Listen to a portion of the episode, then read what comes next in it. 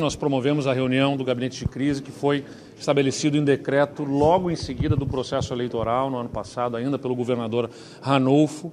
Né? Ele tem a composição uh, de órgãos do Estado, uh, da, do governo do Estado, como a Polícia Civil, a Brigada Militar, uh, o, a Secretaria de Logística e Transportes. A gente tem outros órgãos do Estado do Rio Grande do Sul, como o Ministério Público e também temos órgãos federais aqui, né, participaram dessa reunião, Polícia Federal, Polícia Rodoviária Federal, Ministério Público Federal, uh, agências de inteligência, e a importância dessa reunião de gabinete de crise é alinhar conhecimento, né, informações entre todos e também uh, uh, podemos estar efetivamente integrados, porque cada um tem uma esfera de competência, de atuação sobre o, atos atentatórios à democracia e não podemos transformar essa, esse compartimento, né, essa compartimentação de competências em dificuldades para uh, atuar em relação a esses atos antidemocráticos e as pessoas que uh, executaram, né, de alguma forma,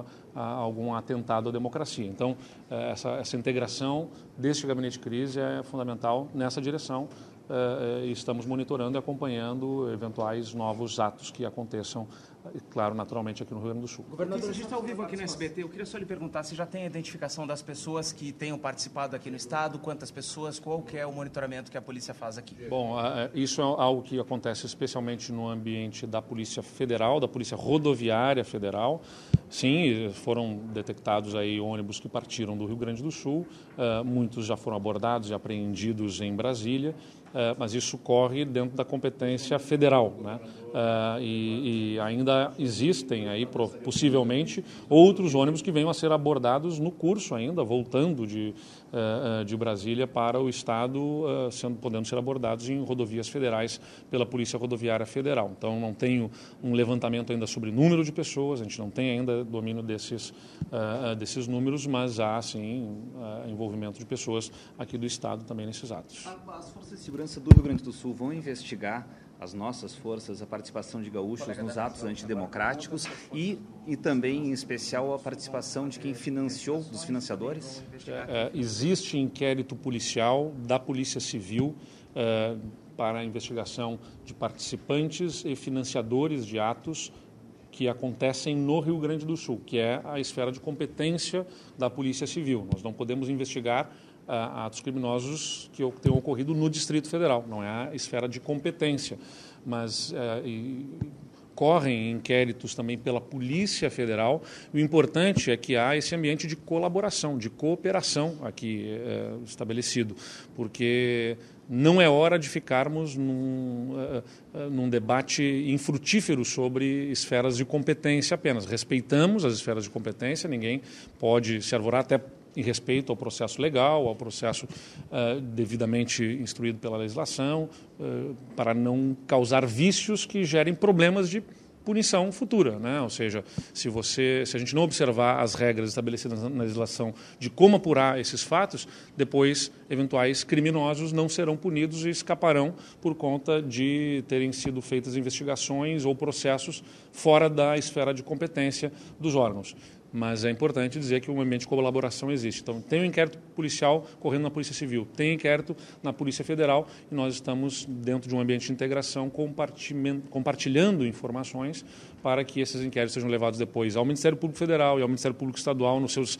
nas suas respectivas esferas de competências, para não deixar sem punição quem tenha patrocinado, participado uh, e agido contra a nossa democracia. Governador, ao vivo aqui para a Record TV, o senhor não, falou até sobre... Momento, até o momento não tem informação sobre, sobre a questão de medidas né, que se discutiu aqui durante essa reunião. Inclusive, tinha se comentado sobre enviar policiais militares para Brasília. Isso pode acontecer? São 73 homens e mulheres dos nossos batalhões de choque que já estão reunidos em Porto Alegre, aguardando o deslocamento para Brasília.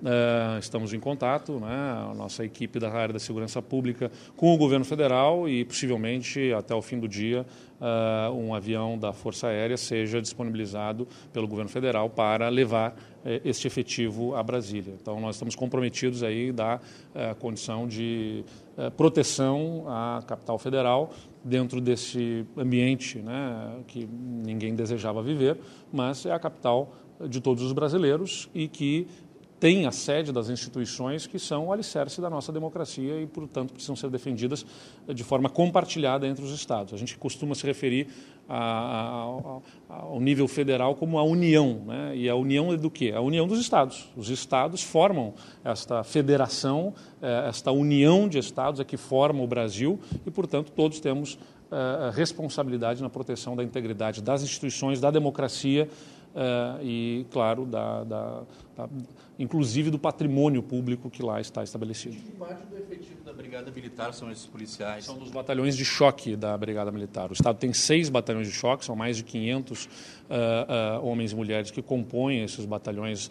de choque do Estado do Rio Grande do Sul, distribuídos nas cidades de Porto Alegre, Pelotas, Santa Maria, Passo Fundo, Caxias do Sul e Uruguaiana. Então, a, a, o comando da Brigada Militar uh, fez o recrutamento, né, distribuindo uh, esse efetivo de cada um desses batalhões e formando este grupo aí de 73 homens e mulheres. 70 soldados que serão utilizados, né, e mais três comandantes aí desse, desses efetivos. Os três poderes? visitou os três poderes? Lá em Brasília eu estive no Supremo Tribunal Federal. A cena é estarrecedora. É, é, o que aconteceu lá foi um ato de selvageria absolutamente insano né, o que se passou por lá, destruição absoluta de um plenário histórico. Uh, e, como disse, não é uma agressão apenas ao patrimônio público que por si só já seria assim lamentável, reprovável e, e que mereceria ser rechaçado e, e, ao que se deve dar consequência, mas é uma agressão a estruturas uh, uh, físicas que têm uma representatividade e com a defesa de uma ruptura democrática.